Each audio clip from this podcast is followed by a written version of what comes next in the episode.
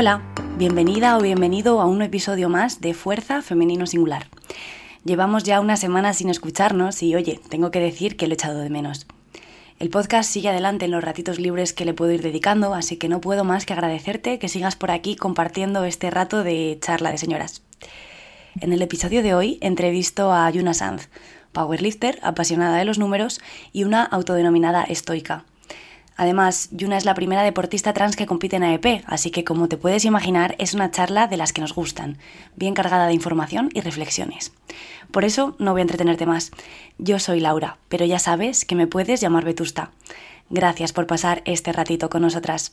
Disfruta de esta historia contada en femenino singular.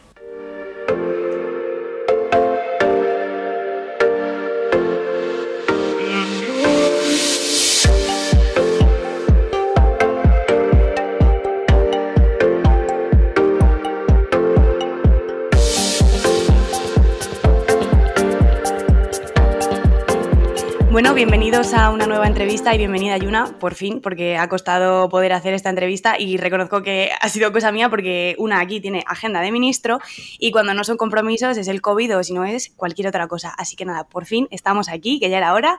Y antes de nada, ¿cómo estás? Por ahora eh, me encuentro un poco... estoy bastante bien, aunque el contexto no sea el más eh, favorable de todos. Y bueno, pues ahora ah, tomando un café, un nuevo experimento, eh, café con matcha, pero descafeinado. ¿Café con matcha? Sí. Café con matcha, me explica eso porque me acabas de dejar un poco loca, ¿eh? Pues mira, esto consiste en que coges el descafeinado, te lo pones y, y luego el sobre este de Mercadona, no sé si allí en Madrid lo tendréis, Sí, sí. de matcha, lo pones ahí dentro y ya está. Pero yo creo que de textura está mejor, ya que machas secas es como difícil de tragar. Pero vamos a ver, mi pregunta es, ¿qué te lleva a ti a probar el café con matcha? o sea, esa es mi pregunta. Porque son sabores, mmm, ¿cómo decirlo? Eh, muy fuertes ya por separado, como para encima juntarlos. Son sabores muy particulares. Bueno, igual es que me gusta en parte experimentar con la comida, ya que algunas veces sí que, por ejemplo, he cogido lo que son las patatas al horno o al microondas y, de- y encima ponerle chocolate del 92% y un día digo, mira, pues como me gusta mezclar el café con cosas, digo, pues el matcha, ¿por qué no? Y, es- y ha salido bien. Estoy flipando. Sinceramente me estaba esperando una respuesta del tipo, no, porque en ayunas, esto de no sé qué, no sé cuántos. Y yo digo, verás tú que es la nueva poción, como el, el ballet, ballet proof, no, ¿cómo es? Se llama así, ¿no? El ballet proof coffee, se llama así. El que es café con leche de coco. Leche no, aceite de coco. No sé, se puso de moda hace un tiempo con, con el tema del ayuno intermitente, pero bueno, estos son vainas eh, muy frikis para los del café que, que yo qué sé. Por eso me ha sorprendido tanto el café con matcha, me ha sorprendido un montón. Bueno, yo me estoy tomando un café con leche normal y corriente, o sea, pero bueno. Estamos- o sea, al final es de lo que se trata esto, de tomarnos un café a distancia y encima lo grabamos para que luego encima la gente pues, pues pueda eh, aprovechar un poco de esta conversación. Eh, bueno, mi primera pregunta y la que siempre hacemos, porque en este podcast nos encantan las historias de los inicios y los comienzos, es ¿quién es Yuna y eh, cómo empezaste en el Power? ¿Qué te hizo empezar en este deporte? Para los que no lo estéis viendo, Yuna se estaba frotando las manos como diciendo, bueno, déjame que ahora empiezo yo. Bueno, bueno, ha sido como... Es como, eh, ¿por dónde, ¿por dónde empiezo? Pues eh, diría que Yuna se considera una aprendiz eh, permanente en este sentido. Es una persona un tanto friki que cuando coge un hobby puede ser capaz de tener cierta obsesión con él, tanto para lo bueno como para lo malo, cuya es cosa que no ha sido excepción con el powerlifting. También considero una persona bastante creativa, de hecho, gran parte de mi vida ha estado eh, ligada con la música. No sé si por ahí se ve, hay un póster azul de un certamen en el que participamos con la banda y bueno, Ah, ostras. Y, Tú has hecho muchas cosas, ahora lo iremos desgranando ¿no? en el resto de la entrevista, pero has hecho muchas cosas, o sea, tienes un bagaje tremendo en un montón de áreas que aparentemente no tienen nada que ver entre sí. O sea, que me pareces una tía súper interesante. Por eso, por eso yo quería hacerte la entrevista, porque digo, es que tiene 8.000 facetas. Así que nada, nada, cuéntanos, por lo menos la faceta del Power, ¿cómo la empiezas?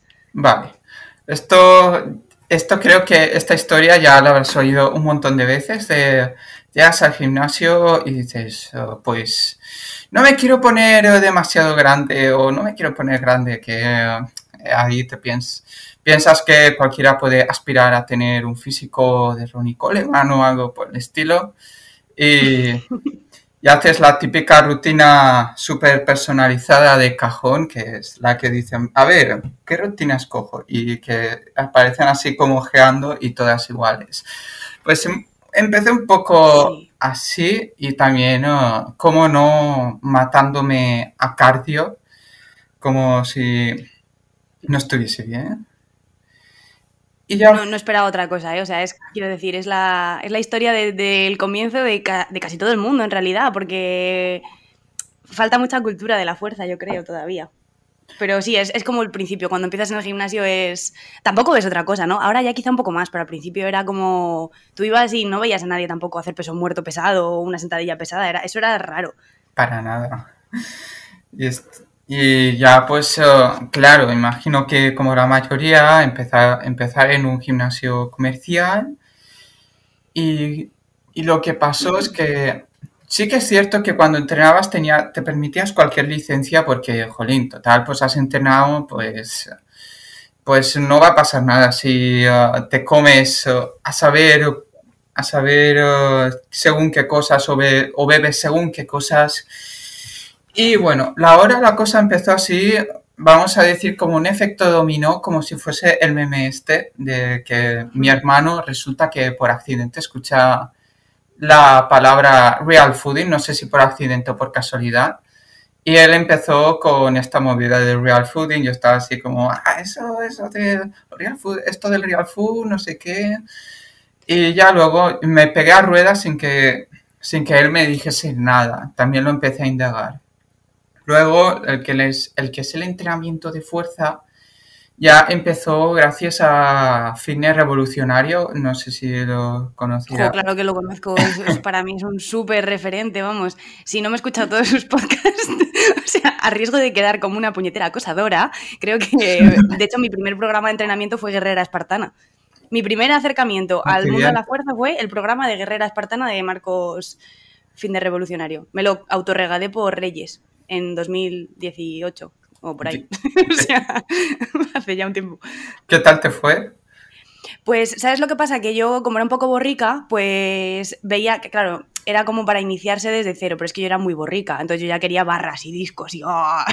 y al principio era un poco, pues eso, de aprende a hacer flexiones con, con el peso corporal, eh, aprende como los patrones básicos y me gustó porque sí que es verdad que me dio como una visión más, más general de todo lo que se podía hacer, ¿no? Eh, respecto a la fuerza, pero, pero mm, lo combinaba con hacer el burro yo por mi cuenta la verdad, no te voy a mentir. O sea, era como, sí, sí, yo hago unas flexiones para aprender a hacer flexiones, pero al mismo tiempo me meto debajo de la barra en banca y yo quería la barra y quería kilos. Aunque no movía mucho, ¿no? Pero, pero bueno, yo estaba yo que quería barra, barra, barra, entonces por, así empecé.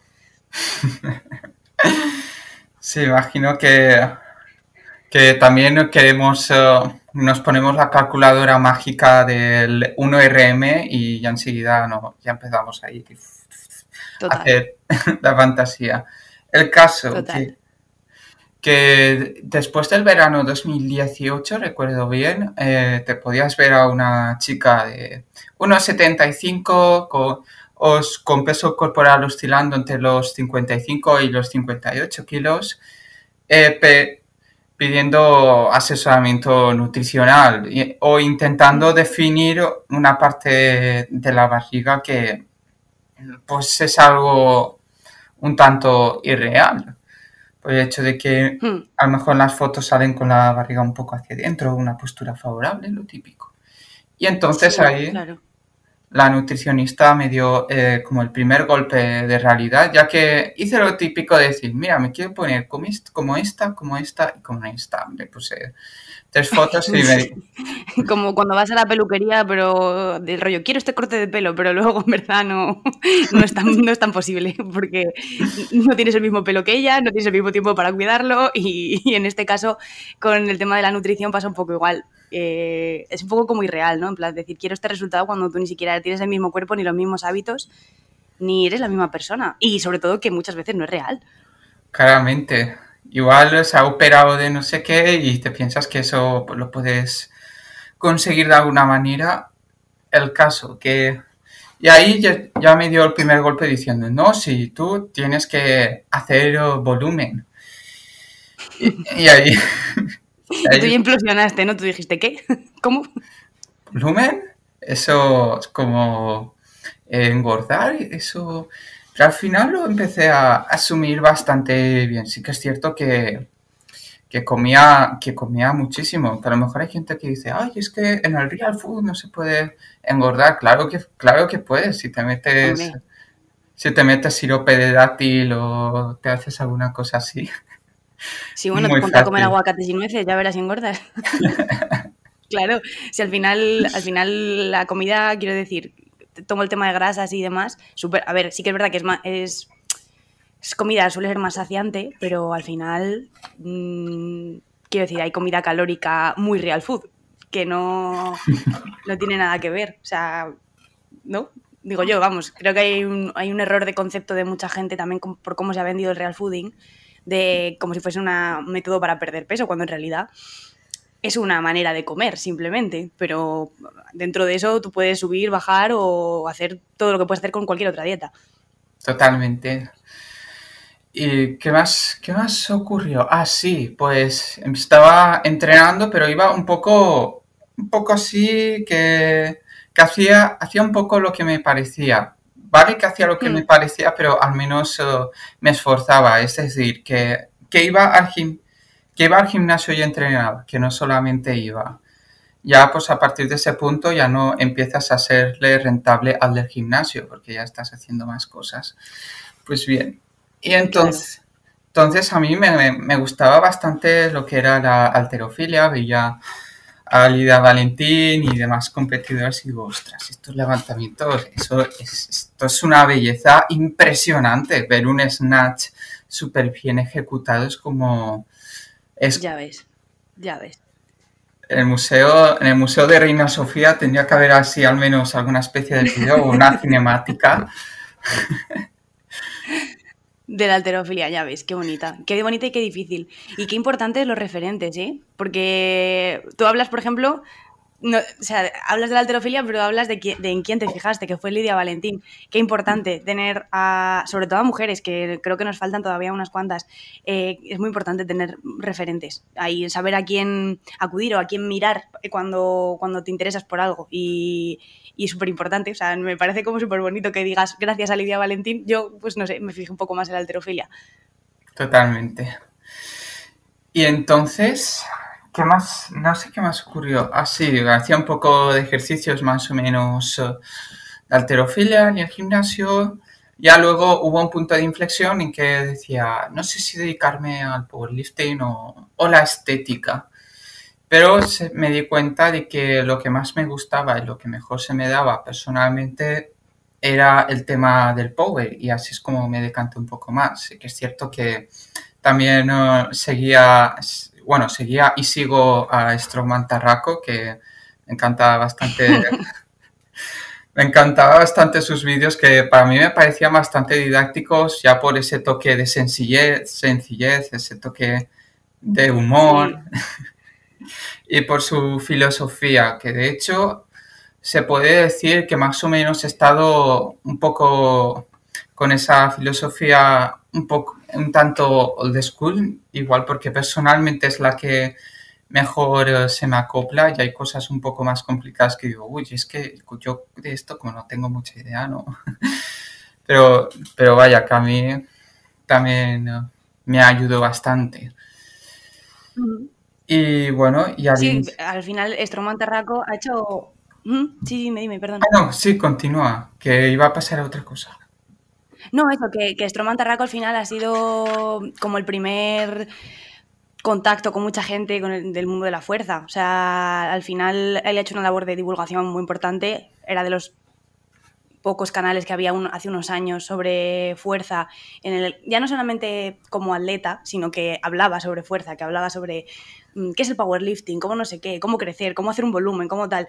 Y, lo hace de una manera que, que, a ver, es un poco borrico también hay que decirlo, pero, pero yo creo que es una manera muy sencilla, como muy amable de acercarte al, al deporte. Es como con el, humor y demás, pues lo, hace, lo hacía accesible. Así que sí, como tu historia hay muchas de, de que Tarraco fue el primer contacto. Yo también viví desde Tarraco. Lo, que pasa es que yo, por ejemplo, a, diferencia de, ti, conmigo no casaba demasiado. En plan, era como demasiado. Eso, demasiado el de school, demasiado. Eh, lo que hablábamos el otro día tú y yo de la mentalidad de tiburón. pues, pues eso. Pero bueno. Vale, y, entonces ya empezaste a entrenar. ¿Quién te lleva ahora? ¿Quién, o sea, te llevas tú sola a los entrenamientos? Porque estás en el club de Isabel. Entonces yo no sé si te llevan allí los entrenamientos o, cómo lo haces. Sí, desde enero del 2020 ya me lleva los entrenamientos eh, eh, el hombre de Isabel, Herminio. Ajá. Y, uh... Herminio, un, un, grande de la EP, figura histórica de la EP. ¿vale? Y competir, vamos a ver, porque esto ya es una... Esto, eh, eh, temporalmente yo, yo sé que hay como muchas cositas. Eh, tus últimas y en realidad primeras competiciones han sido hace nada, hace apenas dos semanas, el Open de Cheste y el Nacional de Banca. vamos a hablar de muchas cosas respecto a las competiciones, pero lo primero que te quiero preguntar es que dices que fue un debut peculiar. A mí me gustaría que me contases por qué fue un debut peculiar, porque las historias de debut también son muy chulas. Pues bueno, debut peculiar ya no es solamente por el tema de COVID, que es algo muy eh, evidente, sino que también diría que ah, yo sé que la noche anterior eh, dormí bastante mal, es más, diría, quien levanta la mano, quien haya dormido bien en la noche anterior, porque... sí, 100%. Y, y digo, ostras, ahora llegaré allí, igual no salen las cosas, pero oye, incluso en algunos aspectos se salió mejor de lo que me esperaba. Es, y eso sí, eh, cierto es que mi mayor miedo no era o fallar o que no saliera el peso, cualquier cosa. No, no, no. Mi mayor miedo es que no me, que, no me cupieran las rodilleras, que no entrasen. Joder, el drama de las rodilleras. Madre mía. Que levante la mano quien no ha dormido bien antes de una competición y que levante la mano a quien le entran bien las rodilleras. Nosotros en nuestro gimnasio siempre decimos, si te entran bien las rodilleras y te entran fácil, cambia de talla, porque eso es que no es la tuya. un poco de coña, ¿no? Pero, pero sí. Vamos, yo, o sea, eso por ejemplo en mi caso no aplica porque yo tengo una M, me la subo bastante fácil y no planeo cambiar a una S porque a mí no me compensa el sufrimiento. O sea, ya te lo digo, no me compensa el sufrimiento. por, si por si quieres cambiar de opinión, podemos hacer un trueque de rodilleras. Bueno, me lo puedo pensar, me lo puedo pensar. Pero bueno, al final entraron, ¿no? Las rodilleras. Sí, al final entraron con con mucho sufrimiento que estaba hasta pues una, una de las organizadoras por ahí. Es que, es que no me acuerdo de, tampoco sé cómo se llamaba, pero bueno, solamente sería alguien que conocida. Ahí me decía, ahí estaba mucha gente mirando y, yo, yo gritando, que no sé por qué está gritando de forma muy exagerada. también, también pido disculpas para aquellas levantadoras que tenían que tenían gritos de fondo en sus vídeos. que eras tú sufriendo, la gente pensando, se ha lesionado, se ha hecho daño. No, no, no, te estabas poniendo las rodilleras. Estupendo. bueno, y el campeonato en sí fue bien, ¿no? Porque em, quedaste en, banca, quedaste segunda del absoluto, ¿no? Sí.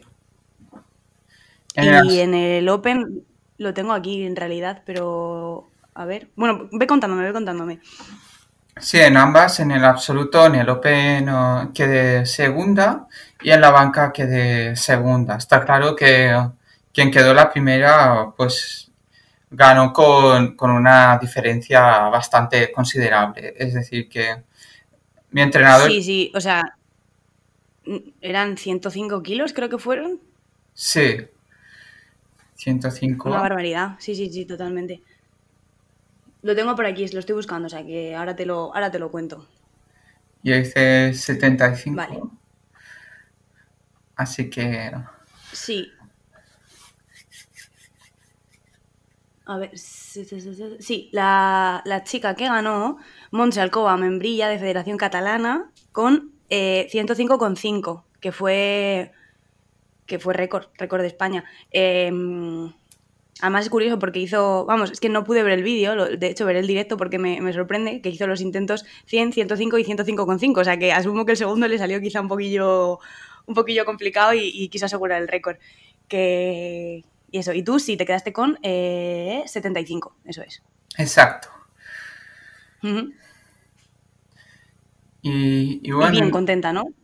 Sí, la verdad que estoy satisfecha, aunque sí que es cierto que en banca esperaba haber eh, levantado un poquito más, al menos haber llegado a los 80 en competición, ya que, bueno, esto es como quien dice, ay, es que en los ensayos salió bien, pero claro, en, competición eh, ya, luego también tiene que salir.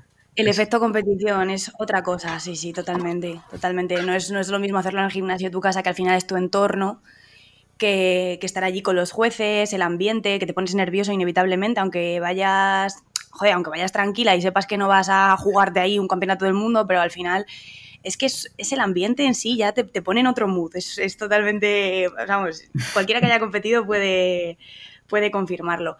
Y, mm, y bueno, eh, ¿qué ha pasado con el Nacional? Porque yo hablé contigo que tú ibas a hacer el, Open de Cheste para luego ir al Nacional y cuando salieron las listas del Nacional estabas, si no me acuerdo, si no recuerdo mal, pero luego te caíste. Sí. ¿Qué ha pasado ahí? Pues oh, me, caí, exacto. Pues oh, a ver cómo, cómo lo puedo explicar. Ah, sí, mira, resulta que cuando terminé del, oh, del esto del Open de Cheste, pues ya tenía que hacer una preparación un poco, como dicen aquí, a correcuita, a, a y corriendo. Luego, pues, no sé por qué en ese momento eh, estaba teniendo como que me estaba cogiendo, sentía que me cogía el power demasiado en serio y digo, ostras, esto, es, esto no es lo que yo solía tener en mente, que yo de normal yo veía esto de entrenar como, como ocio, como como bien dijo Taraco, el deporte socio o algo así.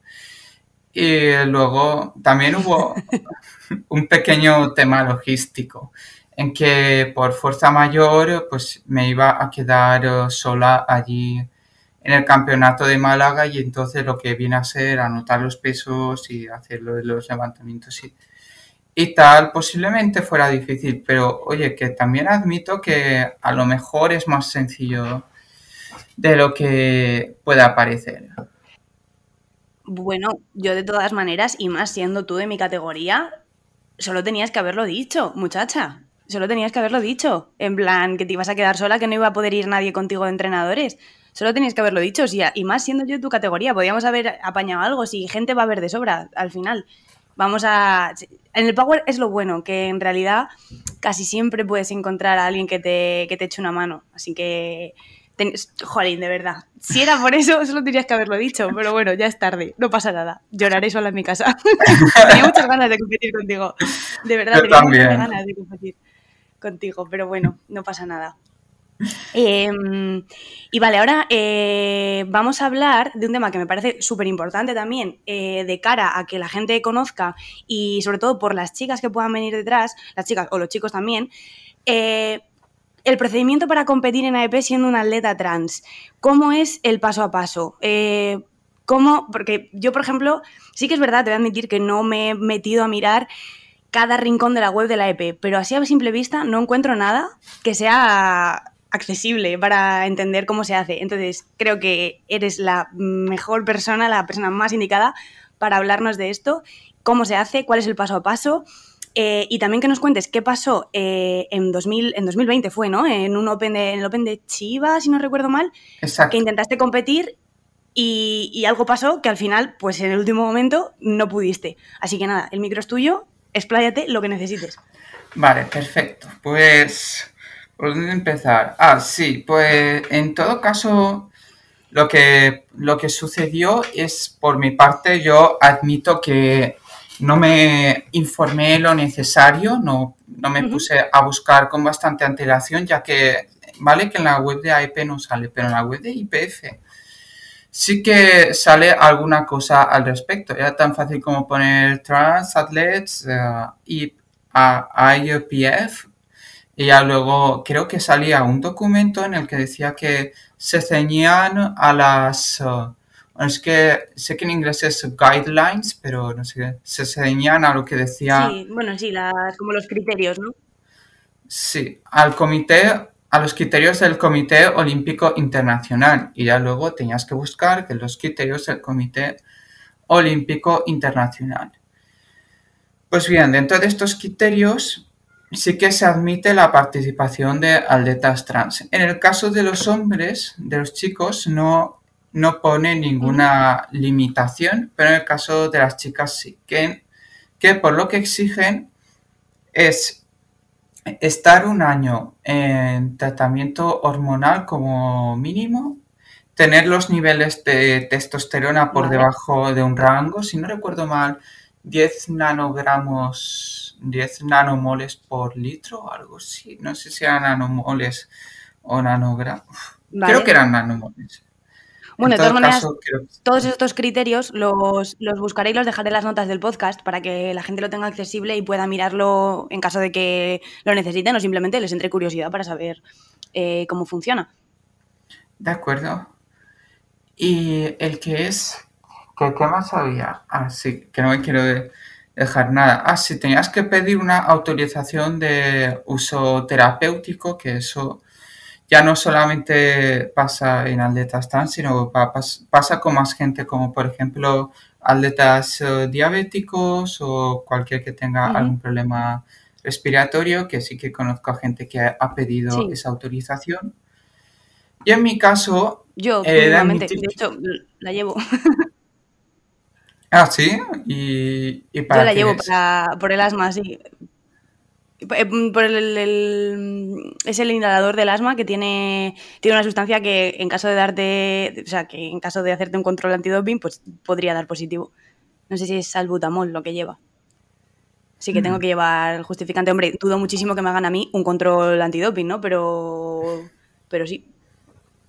Sí, que de hecho me sorprendió que los controles antidoping tenían lugar en competiciones nacionales y se le hacían a quien quedaba en primera posición o gente que estaba sin duda. No sé si, no sé si, se me, si me equivoco o si esto es así. La verdad es que me pillas un poco porque no sé decirte. Sí que es verdad que creo que en los Open y en IP2 no se suelen hacer muchos controles o no se hacen directamente, pero no, no sé afirmártelo con, con seguridad. Y luego, aparte, eh, en nacionales sí, se hacen a los primeros. Y luego creo que a gente un poco aleatoria.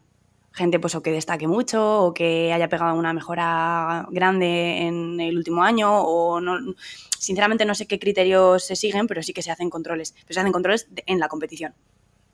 Vale, vale, perfecto, ya comprendo mejor. Y lo que pasó es que sí que eh, casi todo el mundo está a favor de que compitiese, pero había una persona que no, que no quiero mencionar ni nada, que, que, permanecía a la espera a ver de qué, le respondían de la EPF. Y entonces, eh, claramente, como yo no tenía el uso, la autorización de uso terapéutico, no podía competir.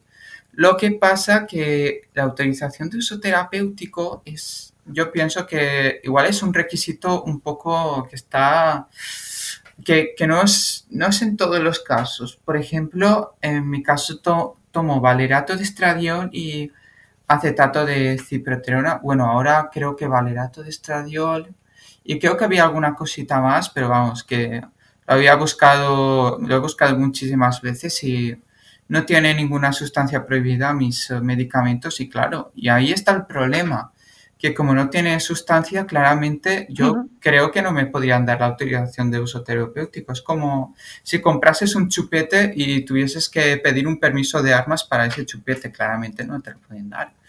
Algo así. me ha encantado la metáfora. Brutal. Y... Vale, y entonces, eh, no tenías esa autorización, entonces no pudiste competir. Sí, claramente ha sido... de cara... De cara entonces al, Open de Cheste, sí que, sí que pediste esta autorización, aunque lo que tú dices, eh, tu tratamiento no tiene sustancias prohibidas, pero sí, sí pediste autorización. En este caso no, no la llegué a pedir, de hecho sí que escribí un correo a la Guada preguntando acerca de mi caso y me dijeron, bueno, pues no es necesario que te la autorización. Sí que es cierto que se la, antes de pedirse a la Guada también se le escribí a la EPSAD, que también me dijo lo mismo. La EPSAD es eh, como la Guada, pero así a nivel español, si no me equivoco. Sí, de eso es.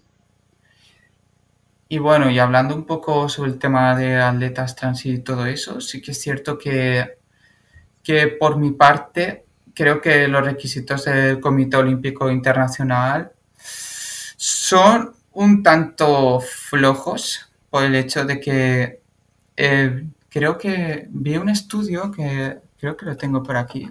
Bueno, aquí exactamente no, que se llama eh, Effect of Gender Affirming Hormones on Athletic Performance in Trans Women and Trans Men, Implication for Sporting Organization. Bueno, es que aquí, aquí se me ha cortado.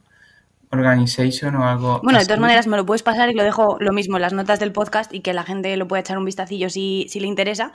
Y en ese estudio, eh, ¿qué, decían? ¿Y por qué dices que los criterios del, del COI son, son flojos respecto al tema trans? El hecho de que, bueno, este estudio hablaba sobre la, lo que viene a ser el, de, el rendimiento en, digamos, en, en personas del ejército que son, bueno, sí, gente trans del ejército en comparación a, a, una base de datos que tienen de rendimiento de mujeres y hombres cis en este caso. Y, pero sí que es cierto que este estudio, aunque para mí es el más, el más avanzado en este tema, sí que es cierto que aún presenta bastantes limitaciones como que las mujeres trans solo son 46, hombres trans solo son 29. Eh, son menores de 30 años, han iniciado el tratamiento hormonal por debajo de esta edad y pienso que igual el inicio de la edad puede tener algo que ver con esto.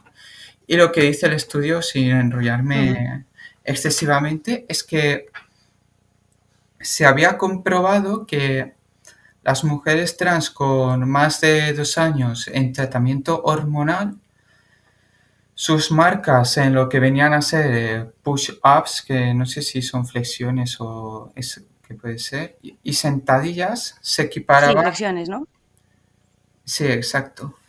Se, eh, se equiparaban al resto de compañeras cis y en el caso de los hombres en el caso de los hombres pasaba, pero en este caso sí que se llegaban a equiparar eh, un tiempo antes.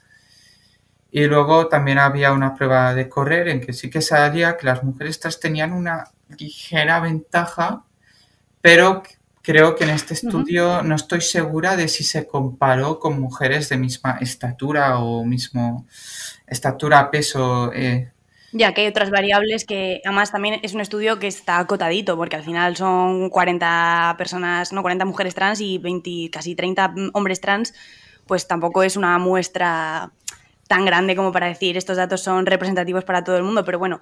Entonces, mi pregunta es ahora, con ese estudio en la mano, eh, ¿por qué tú crees que los requisitos del COI son demasiado permisivos? ¿no? Es lo que entiendo que opinas.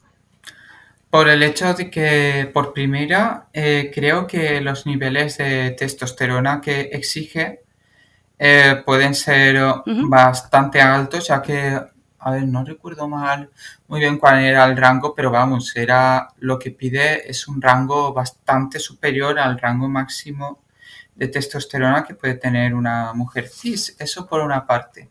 Por otra parte, sí que pienso que puede ser flojo por el hecho de que un año, según este estudio, por lo que muestra, un año no es suficiente como para que los niveles, digamos, de fuerza se lleguen a equiparar en este caso. Ajá. vale, vale, vale, entiendo. Entonces, y, yo mm, también me gustaría preguntarte eh, si, por ejemplo, los correos que tú te cruzaste con la WADA y con la EPSAT fueron vinculantes a la hora de hacer la inscripción en tu campeonato, porque al final tú no pediste la... Mm, o sea, igual esto es meterme como en camisas de once varas, ¿no? Pero, pero me parecía importante, sobre todo por las chicas que puedan venir detrás eh, y los chicos, yo no sé si es el mismo procedimiento para los chicos, pero que tengan, que tengan esta, esta información disponible. Eh, ¿Esos correos son vinculantes si, tu tratamiento no contiene sustancias eh, prohibidas en principio por la WADA o sustancias dopantes? Em, tú puedes inscribirte en el campeonato y lo tenías justificado de alguna manera por esas instituciones que son la WADA y la EPSAT, ¿verdad? Claramente. En mi caso sí que sí que funcionó. Yo creo que en el caso de los chicos no, creo que no puede ser, ya que ellos oh, se, se, pinchan testosterona y ahí sí o sí creo que tienen que pasar por la tienen que pasar por ese aro, por decirlo de una manera. Ya, bueno, claro, e, evidentemente. Claro, ahí sí que no sé exactamente cómo son los tratamientos eh, trans y en qué difieren de, las sustancias dopantes como tal, o sea, tengo una ignorancia absoluta al respecto, pero sí que tendría más sentido en un principio, ¿no? Que al ser testosterona y, hormonas típicamente masculinas, pues sí que tenga, que tenga más sentido eh, pasar por ese tipo de, controles. Vale, pues creo que ha quedado bastante, bastante claro. Eh, de todas maneras, todo esto lo dejaré escrito y de alguna manera eh, resumido y contenido en las notas del podcast para que sea más accesible y no, y no tengan que escucharse el podcast otra vez para, entender cuáles son los pasos. Y, nada, vamos a, cambiar de tema y mm, voy a hablarte de, bueno, voy a hablarte, no, voy a preguntarte porque quiero que me hables tú. He visto que eres un poco friki de los números, aparte de, bueno, en el Power también, ¿no? Pero bueno, es que ya te digo que tienes como un montón de, de facetas y te he visto por redes sociales bichear cositas y, hacer tus cuentas y tus vainas con, los datos de Open Powerlifting. Eh, me gustaría que me dijeses qué has ido probando, o sea, qué, has intentado sacar con esos datos que están accesibles para todo el mundo, por cierto, y es súper interesante de ver, eh, qué has intentado ir relacionando y, y sobre todo cómo crees que nos podrían ayudar esas estadísticas, esos números y esos datos a, pues, tanto a nosotros como atletas a nivel individual, como, como grupo, como asociación o como, como al deporte en general. Bueno, pues decir que este, este bicheo, mejor dicho, que por ahora lo que he estado probando es hacer un programa en el que tú le introduces los parámetros, tipo como qué tipo de competidores quieres, qué equipamiento RAW, equipado, eh, todos. Luego es pregunta por el sexo, M, F, MX o todos.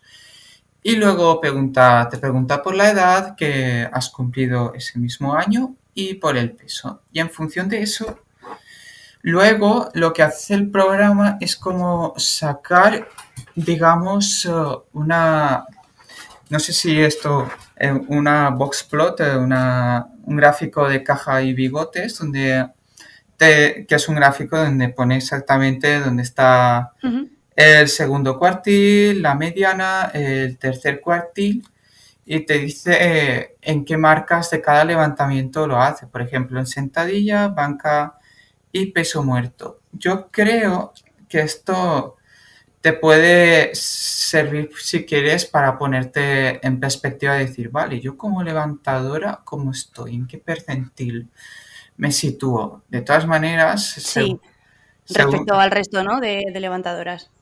Por supuesto. Y esto puede ayudar, no sé hasta qué punto esto puede ayudar, porque hay gente que lo del tema de compararse puede llegar a ser polémico.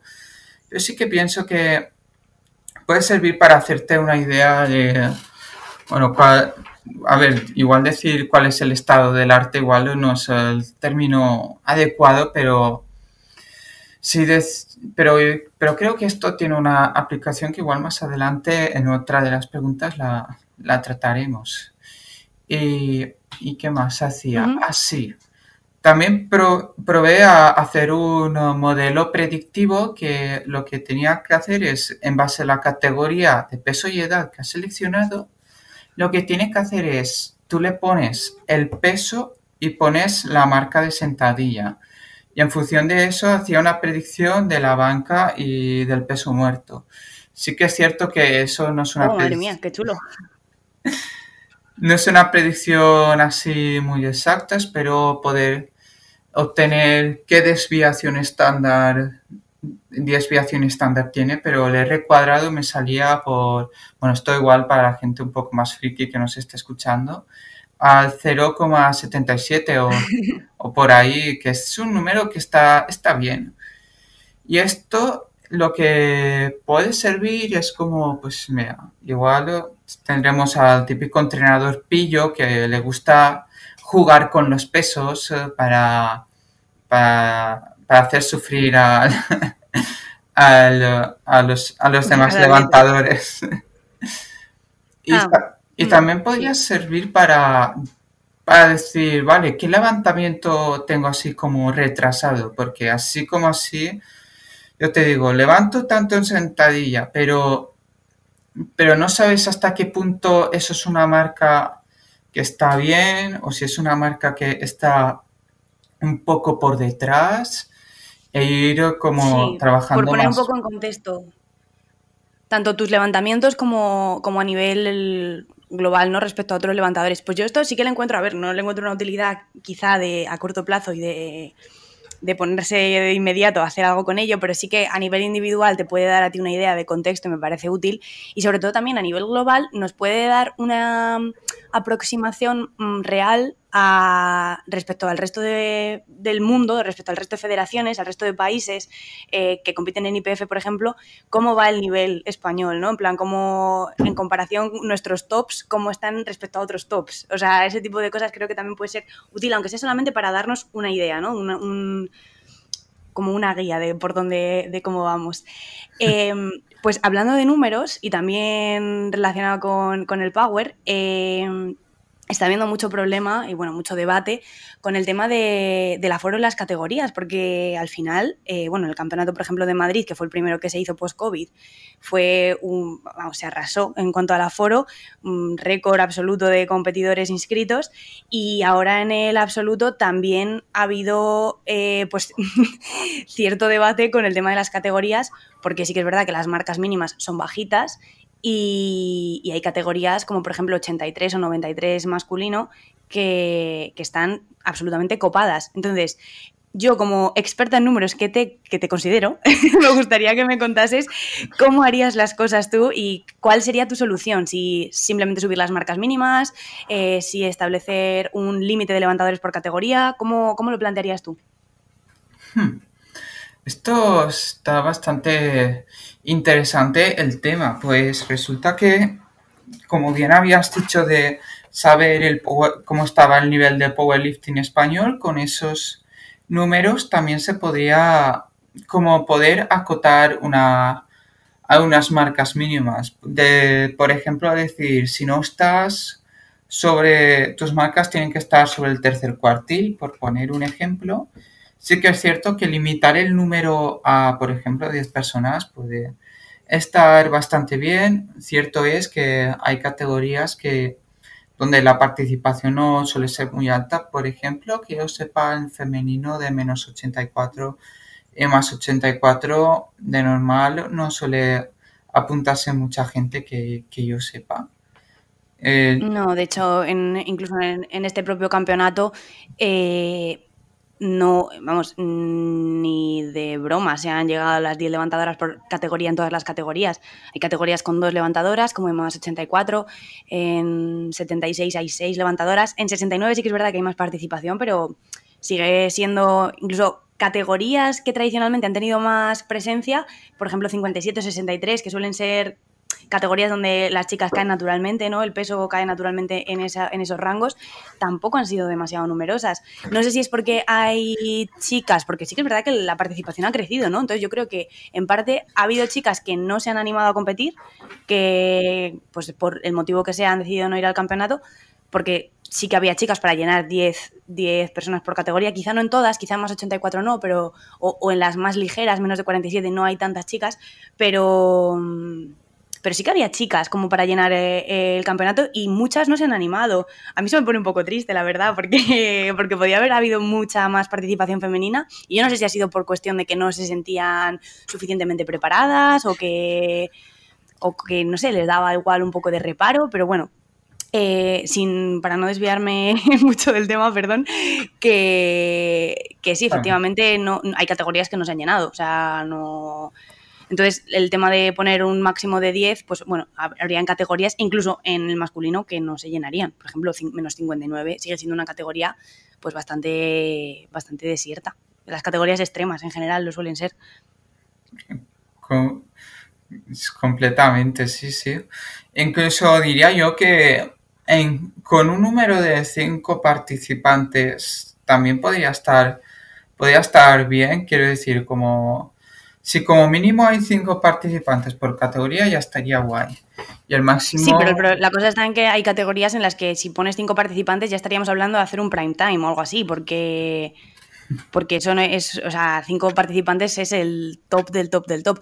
Yo también veo un problema con el tema de, acotar a 10 personas o a 15 personas por categoría en los campeonatos nacionales y es el tema de cuándo haces las marcas válidas en competición, porque imagínate que el campeonato es ahora en el ahora el absoluto y yo tengo las marcas del absoluto pasado, pero hay una chica que ha competido en el regional de hace dos meses y justo me he superado en total. Y yo igual estoy haciendo un total muy por encima de lo que tengo registrado, ¿no? Entonces, pero yo me quedo fuera porque mi total declarado no, no, no es el que tengo entrenando. Entonces, ahí sí que hay, un, hay una brecha que no sé muy bien cómo se salvaría para, para asegurar que todos los o sea, que los mejores levantadores de cada categoría van a estar representados en el campeonato. O sea, es, un debate que es muy interesante y, yo creo que a raíz de la junta que se haga en... De la junta no, bueno, sí, de la reunión que se hace en todos los absolutos, creo que sacarán alguna conclusión al respecto, pero no sé.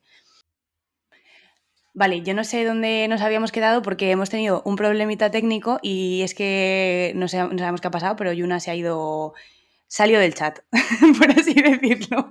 Vale, vamos a, vamos a hablar ahora eh, de que, bueno, yo he, leído he leído casi todo lo que publicas en, Instagram porque me parece que, siempre haces reflexiones eh, pues muy profundas y, muy interesantes. Y a mí me gustaría que nos hablases de todo el plano emocional que tiene para ti el powerlifting, el deporte en general, pero el power en concreto, eh, y cómo gestionas las emociones asociadas al deporte o qué, mm, porque cuando hemos estado hablando al principio, tú me has dicho que cuando, cuando adoptas un hobby nuevo eh, te llega a llevar incluso a la obsesión con todas sus partes buenas y sus partes malas. Me gustaría que nos hablases un poco de cómo has gestionado eso, porque creo que has hecho como un poquito de hincapié en el tema de, la obsesión en la parte mala y, sobre todo emociones eh, quizá negativas como pues el fracaso, la frustración, o bueno, o no necesariamente negativas como pues la competitividad o la rivalidad. Te he hecho una pregunta muy larga, pero creo que sé más o menos, creo que sabes más o menos a lo que me refiero. Así que una vez más, el micro es tuyo y expláyate lo que necesites. Vale, en torno al tema de mentalidad, reconozco que ha habido una evolución bastante significativa en lo que se refiere eh, ya no solo en la vida en general, sino que también dentro del propio powerlifting. Sí que es cierto que antes, ahí sí que me he sentido identificada con Neus, aunque no la conozca, pues un saludo para ella. Eh, decirle que, que sí que pues tenía esa mentalidad de tiburón así en la vida, tiburón, pez espada, eh, megalodón, como lo quieras llamar. Y entonces eso era como que al final no estaba, no estaba viviendo en lo que era el mundo, el mundo real. Y justamente sí que es cierto que en el tema del entrenamiento sí que ha habido ocasiones que me he llegado a tomar el power un poco demasiado en serio. quiero decir, yo pienso que tomártelo en serio, tomarte algo en serio puede estar bien, pero tal vez tomártelo demasiado es cuando ya empieza a afectar, negativamente. Pero reconozco que hoy por hoy siento que tengo una actitud, digámoslo así, un tanto estoica. Es como, a, a, lo mejor hago un entrenamiento, no sale lo que tenía que salir. Es tipo como, bueno, la he luchado, sí, he luchado lo que he podido luchar, pero bueno, no, no ha salido bien hoy, pues ya está, la semana que viene más y mejor. Y ya, y ya está, hasta el próximo entrenamiento. Y, y bueno, pues en lo que es en torno a esto, a las competiciones, sí que es cierto que gracias, eh, creo que esto, gracias a Arminio, gracias al entrenador, ya, ya lo, ya no tengo así como unas expectativas eh, de que voy a levantar, es tipo como voy con la mentalidad de decir, vale, voy a levantar eh, lo, que, lo que él me diga. Y a partir de ahí que, pase lo que tenga que pasar. Sí, mente abierta, ¿no? que luego llegas a la competición, cambian muchas cosas y tanto te puedes venir arriba como, como al contrario, que puede los nervios te pueden jugar una mala pasada o, lo que sea. Y, eso yo creo que es una actitud muy, muy positiva a trabajar, el, ir con la mente abierta y no, y no ir con unas expectativas tan cerradas que luego te supongan un problema de gestión después. Totalmente. Y de hecho, en la competición, en el, en el Open, eh, sí que sucedió que cuando hice el último intento de sentadilla, que, el, los, que salió el levantamiento, pero por lo que sea me fui para adelante. ¡Ah! ¿Cómo jode eso? Hasta tengo el vídeo subido, es un vídeo que yo cada vez que lo veo me da, me da un poco de cringe. Normal. o sea, normal, porque cuando haces un error de estos que, que, además no depende de ti, porque muchas veces es una cosa de, del propio impulso que tienes de subir la sentadilla, que ya la quieres dejar, o, o incluso que el cuerpo se te va para adelante, y, y, es como, joder, joder, si ya estaba arriba, que era lo difícil, ahora lo único que tenía que hacer era quedarme quieta, y, y luego pues el cuerpo no te responde. Solamente tenías un trabajo. que era quedarte quieta. Nada, es súper común. Y, y, yo creo que y bueno, incluso en... Sí que es verdad que ese tipo de errores hay veces que se cometen por ser principiante y no tener mucho control todavía, pero yo creo que hay, gente incluso que lleva compitiendo años que, no puedes controlarlo, que a veces se te va el pie y, ya está. O te vas a casa con tres nulos, que puede pasar. Y bueno, digo, el primer fue el primer nulo. En ese entonces lo que me podía sentar un poco mal era que si eh, mi entrenador tenía la expectativa de poder eh, igual quedar eh, primera en el absoluto, pues por ese fallo no haberlo cumplido, pero bueno, tampoco hubiese pasado, tampoco hubiese pasado nada. Así que es cierto que, que, un poco me, no, no, sé si, no sé si decir esto, pero hasta cierto punto me, estaba, me llegaba a reír de mí misma y decir, ostras, si tan solo tenía haberme quedado quieta y ya lo... pero eso casi es, o sea, a ver, no te voy a decir que es positivo, pero bueno, ¿por qué no? En realidad sí, o sea, al final, cuando asumes el error y te parece algo que en realidad es, tonto, porque en realidad es un error muy tonto, o sea, no, no tiene, pues es mejor reírse, no, no, no vas a hacer un drama, ¿no? De esto. Claramente, encima este deporte que es, que, es, que estamos compitiendo en plano más eh, amateur. Así que pienso que esta mentalidad puede ir bastante bien. Y creo que también me sucedió algo que, bueno, esto ya es otro tipo de fallo, que en el mismo, la misma competición en la banca, cuando hice el segundo intento de 77,5 y lo fallé, digo, e, era tipo como, ostras, que lo he fallado y el próximo intento era 77,5. No sé muy bien qué pasó ahí, que digo, bueno, va, pues a ver qué sale el próximo levantamiento. Y justamente pues se salieron bien y, bueno, la, verdad, la verdad que te alegras porque dices, mira, lo he fallado antes, pero ahora han salido por, por el motivo que sea, ya sea, ya sea por X, Y o, lo que, por lo que sea, salió.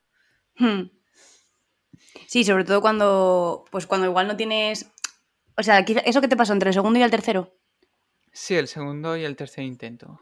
O sea, fallaste el segundo y lo sacaste en el tercero. Exacto. Claro, sí, yo creo que te desconcierta un poco, porque si, por ejemplo, el primero te sale muy bien, llegas al segundo y vas con confianza en que va a salir bien, con margen para poder tirar un tercero y de repente fallas inexplicablemente el segundo, creo que te saca un poco del juego, ¿no? Te saca un poco de, del, mindset, pero si luego eres capaz de volver y, y, te salió bien, es... Ya está, o sea, es que no puedes pedir más, es, ha salido completamente, completamente redondo. Bueno, pues aquí tenemos otra, otra estoica entonces. O sea, bueno, Neus no ha dicho exactamente que ella se considere estoica, pero sí que es verdad que, muchas de las cosas que ella decía pues se pueden un poco identificar con, esta filosofía. O sea, no creo que, sea una cosa de encasillarse, ¿no? O de ir con el cartel en la frente, de, ah, soy súper estoica. Pero... Pero sí que es verdad que, bueno, que es una, es una mentalidad que, que hay bastantes atletas que yo creo que están trabajando y, yo creo que cada vez eso hace vivir el deporte de una manera, de una manera más sana. Em, voy a ir medio, medio finalizando, eh, pero quiero que me hables un poco de antes de mm, del tema del powerlifting en Instagram, en las redes sociales, porque tú y yo, previo a este podcast, hemos hablado alguna vez sobre minimalismo digital y el tema de pues, no estar tanto tiempo con el móvil y demás. Y yo quería que me hablases un poco de tu visión, de qué cosas buenas y qué cosas malas tiene esto de que el power esté tan presente, sobre todo en Instagram. Sí que es verdad que en Twitter yo cada vez veo más tuiteros powerlifters que suben sus levantamientos y van comentando pues, un poco de su día a día ¿no? como powers, pero aún así la, hegemonía está, está en Instagram, o sea, todo ocurre en Instagram y, y, me gustaría un poco pues que nos contaras tu visión. Por supuesto. Enlazando un poco a lo anterior del tema de rivalidad y que también lo habías comentado, pero por lo que sea me lo, me lo he dejado en el tintero, pero enlazando con esto, sí que es cierto que por ahora del power en redes sociales, bueno, voy a em, empezar con los pros, que es lo que tengo bastante claro, y es que sí que puede ayudar bastante a no sentirse, no sentirse sola. De hecho, yo mm. aquí, yo aquí entreno sola, no tengo, no tengo compañía como tal para entrenar. Bueno, porque ahora mi hermano está en Bélgica, que si no, pues... Entrenabas con él. Sí, la verdad que eh, me molaba muchísimo entrenar con él. Que también el Instagram, pues sí que creo que ayuda bastante a crear una rivalidad sana, al menos desde mi experiencia, de decir, ostras, pues qué, qué fáciles te han salido, o incluso hacer un pico de un, pique de decir, a ver, pues aquí cabían más. Eh, sí. Cosas así. Sí, sí, sí, total. Y, bueno, sí, o sea, si sabes gestionarlo de manera sana y no desde la comparación, puede incluso servir para motivarte. El decir, jolín, pues esta chica ha levantado X, joder, pues me motiva para, ¿sabes? O no sé, o, o simplemente tener la, conciencia de que han abierto camino, ¿no? Por ejemplo, cuando pues Ere o Amira o yo qué sé, mm, han levantado los 200 en peso muerto, tú dices, joder, es posible, ¿sabes? En plan, es posible y lo hace una chica que tengo aquí al lado, o sea, que, que no hace falta irse ya a Suecia para ver eso, sino que lo ves que ya está en España. A mí eso me, me parece como súper importante, la visibilidad que se le da a las cosas que son posibles de hacer, que son, es como, me parece que tiene un efecto llamada tremendo. Claramente. De hecho, creo que eso me recuerda a que creo que en un pasado, en, otro deporte, se comentaba, es que eh, romper cierta barrera de tiempo era difícil y cuando lo rompía una persona ya luego empezaron a salir récords, récords y récords. Claro. yo creo que en el powerlifting puede pasar lo mismo, que de hecho siempre cuando veo a lo mejor a levantadoras así un poco, un poco bastante en la élite, digo, digo, ostras, esta no sé si ha salido de, del planeta Vegeta o, algo por el estilo, pero sí que, sí que siento bastante admiración y vaya, y si la predisposición acompaña, jolín, pues lo están aprovechando, no se están perdiendo en el sofá de su casa, están... Totalmente. Y además no sé, yo creo que en el Power sí que estamos viviendo un momento de explosión de, y de, ya no solo en España, sino a nivel internacional, de empujar los límites de lo que creíamos que podía hacer el cuerpo humano, porque se están moviendo unas cargas eh, absolutamente impresionantes. O sea, que Heather O'Connor pesando 45 kilos esté moviendo 200 en peso muerto, es que me parece una puñetera barbaridad y, poco se habla. o sea, quiero decir, me parece, me parece bárbaro, de verdad. O sea, creo que mm, eh, de aquí a tres años, a cinco años, vamos a ver cosas que pensábamos que eran inimaginables. Igual que en España está subiendo el nivel de manera impresionante y ya entre comillas, hacer una banca de 80 kilos en chicas, por ejemplo, ya no es tan impresionante como lo era hace dos años, porque apenas ninguna tenía 80 kilos, creo que vamos a ver una, o sea, un crecimiento del nivel que para el que no estamos listos. Sí, sí, sí. De hecho, Ahora falta ajustar lo de la base, lo de los numeritos estos para ir actualizándolo porque... Ahí te quiero ver preparada ¿eh? y atenta para a ver cómo va esto. Y, bueno, y de contras, ¿qué, contras le verías al tema de las redes sociales y a la presencia del Power en estas? Mm, el tema de las redes sociales, bueno, fuera del Power ya sabemos que el uso inconsciente de las redes sociales puede llegar a ser un, tanto, un tanto nocivo o que podamos eh, tener ciertas ideas de la vida y, estas cosas, pero en el ámbito del power no me, no, lo, no me he parado mucho a pensar. Sí que es cierto que esto, la contra que puede tener, una es que si tienes el típico entrenador que le gusta jugar con los pesos, como es el mío, no te, que no te quepa dura que que cotillar tu Instagram para saber más o menos lo que levantas y hacerse una idea. Y hacerse una idea, ¿no? De, cómo van los rivales. Bueno, pero eso no me parece del todo malo, en realidad, porque al final, fuera de Instagram, el powerlifting es un deporte y es una competición y al final va de, ganar, en realidad. O sea, el, fin último de la competición de power sigue siendo ese. Entonces, no eso, no me parece ni mucho menos malo, me parece como, como una herramienta más del día a día. O sea que o sea que bueno. Y, mm, ahora, sí, dime. Ah, quería comentar una cosa que esto vale, en parte eso puede verse como un contra, pero yo veo un punto a favor bastante fuerte y es que si hay alguna chica que está empezando y dice, ay, yo es que tengo el, es que el peso muerto, yo levanto, por ejemplo, digamos que dice que levanta 100 de peso muerto, pero a lo mejor cotillando pues a a esa chica, a las que yo llamo mamá, eh, cariñosamente las mamadísimas de turno, si, me lo permiten, pues sí que pueden ir abajo del todo y decir, ostras, que está también estaba como yo. Claro. Que es súper importante eso. Yo eso lo he hecho muchas veces, en plan a levantadoras que considero referentes para mí eh, muchas veces me he armado de paciencia y me he ido para abajo en su feed de Instagram a 2016, 2015, 2012 incluso y ver dónde empezaron, porque, claro, mm, sí que es verdad que hay bestias genéticas y monstruas por ahí que, que, con solo tres años de entrenamiento eh, ya flipamos en colores, pero, pero muchas veces la élite y el alto nivel no es una cosa de casualidad, sino de trabajo a, lo largo de muchos años.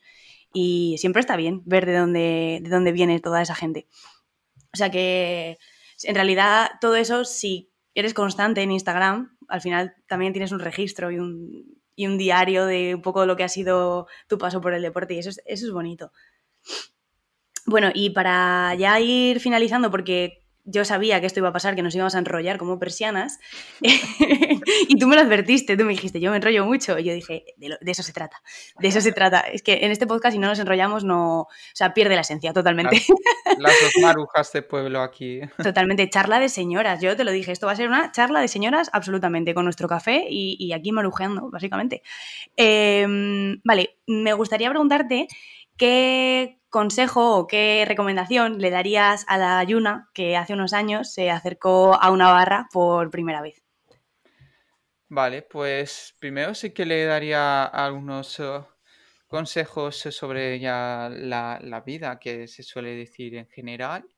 Le ayudaría a, le ayudaría a combatir su relación tóxica con las redes sociales, que quizás o no también puede influir en el deporte de una manera un tanto indirecta, pero la que se ha acercado a la barra le diría que, que siga con esa mentalidad de verlo como una, como una forma de divertirse, como un bueno, divertimento, no sé si sería la palabra, o bueno, da igual, se entiende. Y que también que, que si no quiere estancarse, porque le advertiría que el, verano del 2019 llegaría a tener un largo estancamiento, que, que se haga algo, que busque algún entrenamiento planeado, que, que haga algo, algo de, jolín, es que me sale en valenciano, algo de trellat, algo con sentido. Vale, creo que lo entendemos. Eh, sí, o sea, al final el tema de la figura del entrenador y sobre todo de, tener una guía y un plan, eh, creo que es súper importante y más en este deporte. O sea que, está claro, ¿no? Que les recomendarías que, que siguiese algo planificado y, y bueno, en general que, con cuidadito y amor no, no cayese en la trampa de las redes sociales en lo malo que tienen. Vale. Oye, y ya para terminar del todo, eh, esta pregunta no la he hecho nunca en los podcasts, pero sí que es verdad que voy a empezar a hacerla porque fue además a raíz de una conversación que tuve contigo que me dijiste, oye, ¿has planeado en entrevistar a alguien de, para powerlifting? Y yo te dije que sí, que tenía, que tenía a personas en la cabeza. Y, me hablaste de, de, pues, de una chica que yo no conocía y tú no conocías a Loida, que fue de la que yo te hablé.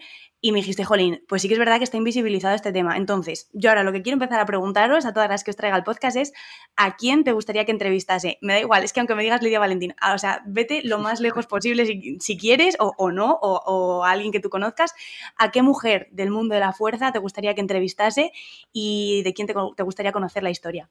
Uf, qué pregunta una pregunta un tanto así complicada, pero vamos. Si me tienes que decir, solo tienes que decir a una, pues te diría a Loida sin ninguna duda. Eh, creo que tiene mucho que contar acerca de su historia, acerca de, de cómo es eh, el deporte paralímpico, que esto ya como opinión personal pienso que parece que aún no se ve como equiparado y pienso que sí que tendría que estar como las Olimpiadas y las Paraolimpiadas equiparadas. Equiparadas. Esto como, como dato súper aleatorio, no sé si es hoy o es mañana, yo juraría que es hoy, eh, en Siderópolis ahora mismo se está haciendo el Campeonato de España por comunidades autónomas de para powerlifting, ahora aquí en Madrid, o sea, está aquí al lado de mi casa además, que yo vivo ahí al lado, o sea que, y, fíjate que yo me enteré de, pura, casualidad, o sea, es algo que todavía no se da muchísima promoción ni, nada, es algo aún muy relegado de, bueno, de la comunicación mainstream no hablemos, ¿no? Porque no, salimos nadie apenas del deporte de fuerza en, medios. Eh, y si el para bueno, las Paralimpiadas, como tú dices, o el deporte adaptado ya de por sí está más relegado aún, pues imagínate. O sea que te gustaría que entrevistase a Loida, ¿no? Sí, y también que cómo lo ha hecho para tener la mejor banca de España, pero con muchísima diferencia. Diferencia, totalmente. Sí que es verdad que muchas veces que cuando las, chicas han empezado a, levantar más kilos en banca y demás, eh, hay mucha gente que se olvidó de que, de que teníamos ya banquistas muy fuertes como Loida. Loida tiene una banca, es que no, recuerdo la competición, pero más de 100. O sea, es que es, una, es una barbaridad. Es una barbaridad.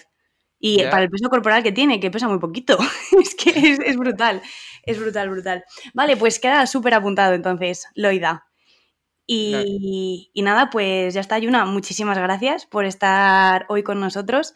Eh, me ha gustado muchísimo la entrevista, creo que puede ayudar a muchísima gente y, seguro que les va a parecer un placer escucharte. Muchas gracias a ti por eh, traerme a este espacio, a esta mesa, a esta mesa de cafetería, tal vez. y, esta charla de señoras. Y por darme esta oportunidad de poder hablar al público y espero que pasen otras muchas por aquí, incluso que algún día podamos tener a la mismísima Lidia Valentino hablando contigo. Nunca digas nunca, ¿eh? vale, Yuna, pues nada, muchísimas gracias, de verdad. Un abrazo. la Vale, un besazo.